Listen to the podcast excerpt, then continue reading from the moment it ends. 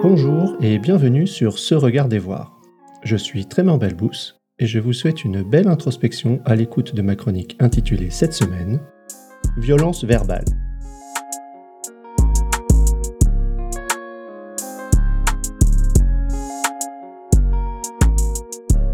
Violence verbale.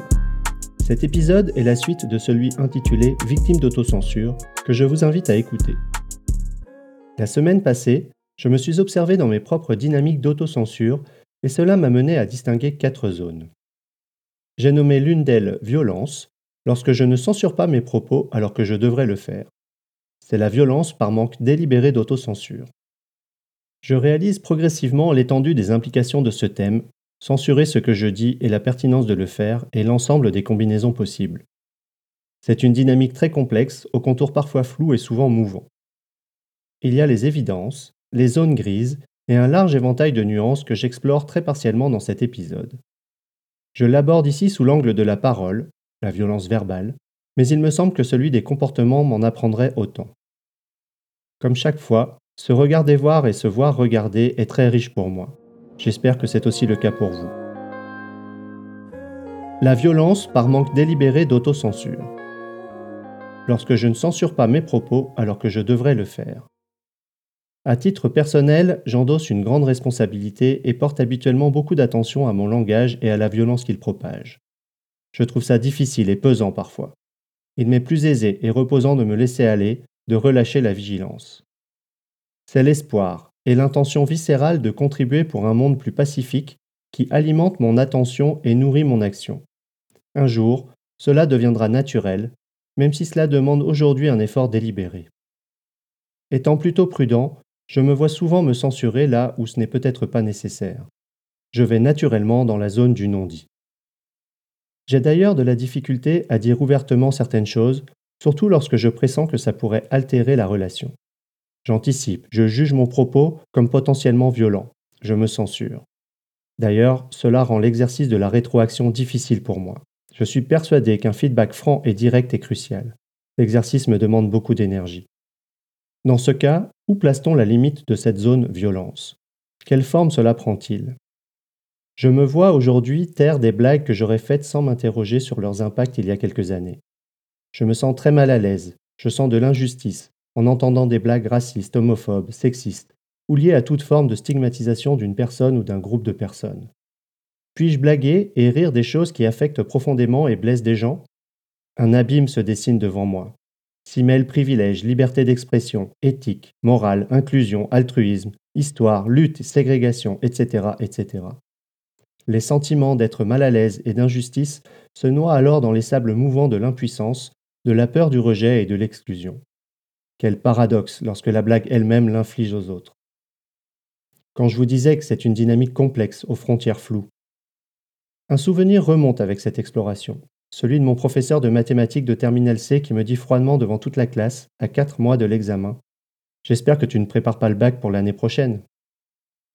Cette phrase faisait suite à de multiples annotations méprisantes sur mes copies. Était-ce intentionnellement violent? Était-ce une forme d'ignorance ou d'inconscience? Actuellement, on parlerait probablement de harcèlement moral. Comment cet épisode façonne-t-il mon intention viscérale d'aujourd'hui? Se regarder voir ouvre des portes plus que ça n'enferme. Et puis, il y a les paroles anodines en apparence, mais qui blessent la personne réceptrice. Je me vois en être l'auteur trop souvent avec mes proches, ce qui me fait réaliser que je ne leur accorde pas le même degré de vigilance dans le traitement de ma parole. Je vois cet espace du manque délibéré d'autocensure immense, nuancé et demandant une très grande attention. Un mot est si vite prononcé. C'est aussi un espace dans lequel la réception de la parole compte autant que l'émission. Il ne faut jamais oublier, je crois, que seule la victime peut déclarer s'il y a violence au travers de son ressenti. En tant qu'émetteur, j'assume que ma parole est reçue comme étant violente, même si pour moi elle ne l'est pas. Je m'efforce en permanence d'être conscient du contexte et de mon potentiel de violence. Je conscientise mes pensées, les observe, les filtre, afin de contribuer activement à un monde plus paisible. La violence verbale dans les équipes, les organisations et la société. Des ragots à la stigmatisation publique dans les médias en passant par l'utilisation politique, je la vois et l'entends partout. J'en suis parfois à me demander si je suis atteint de paranoïa ou si nous vivons principalement dans cette dynamique malsaine de manque délibéré d'autocensure. J'ai souvent l'impression qu'elle est tellement présente qu'il est devenu normal de se parler comme on se parle. Certes, il arrive que les personnes ne soient pas véritablement conscientes de la nature de leurs propos. Cependant, trop souvent, elles le sont, et c'est là que la violence devient systémique et institutionnalisée.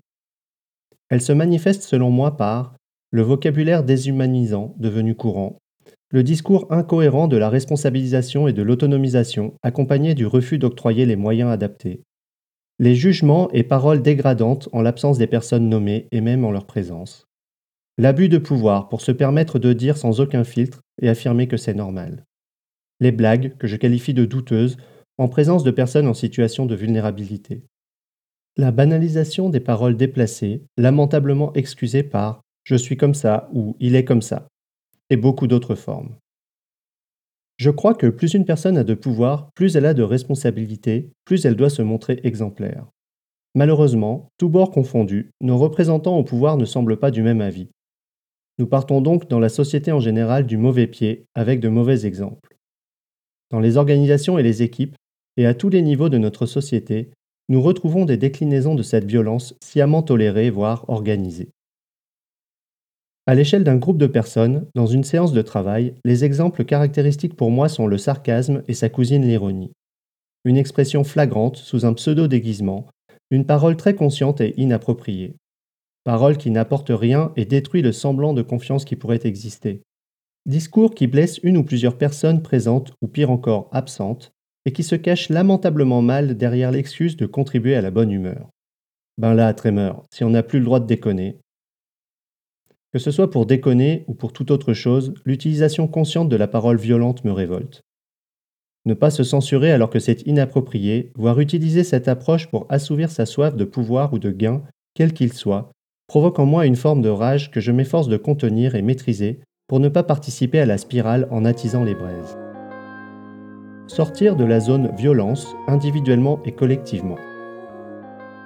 Comment en sortir? C'est une question que je me pose et à laquelle je n'ai pas beaucoup de réponses évidentes. Je crois que c'est une démarche individuelle et collective dans laquelle chacune et chacun d'entre nous joue un rôle clé.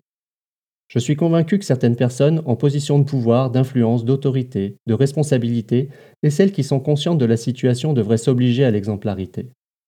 Deux principes se démarquent pour moi.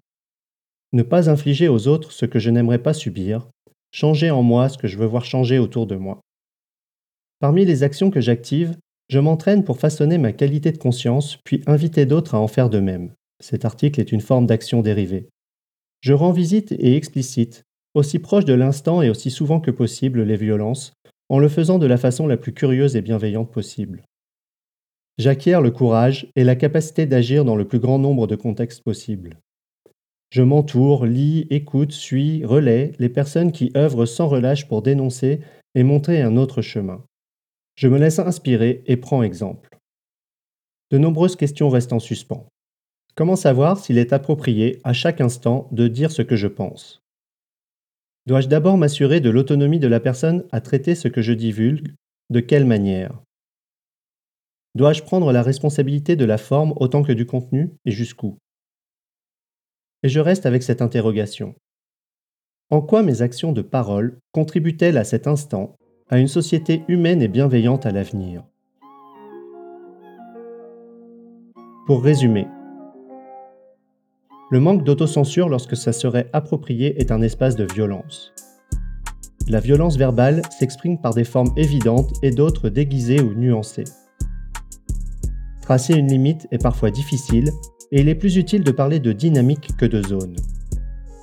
Nous sommes toutes et tous responsables. Certaines personnes, par leur position ou leurs attributions, le sont encore plus. À chaque personne de découvrir les actions qui nous permettent collectivement de sortir de cette dynamique nauséabonde. Exercer sa qualité de conscience devient une évidence. Que faites-vous, très concrètement, chaque jour, pour sortir de la zone violence, telle qu'elle est présentée dans ce contexte de l'autocensure? Cette semaine, je vous invite à poursuivre et approfondir la pratique proposée la semaine passée en vous concentrant sur la dimension violence. Vous pouvez la retrouver dans l'article Victime d'autocensure.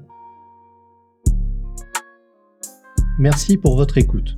Vous pouvez retrouver l'article associé à cet épisode sur le blog de Se Regarder Voir, se-regarder-voir.com. N'hésitez pas à y contribuer vos récits d'expérience et commentaires, ainsi qu'à vous abonner pour recevoir chaque semaine l'audio et son article. À la semaine prochaine!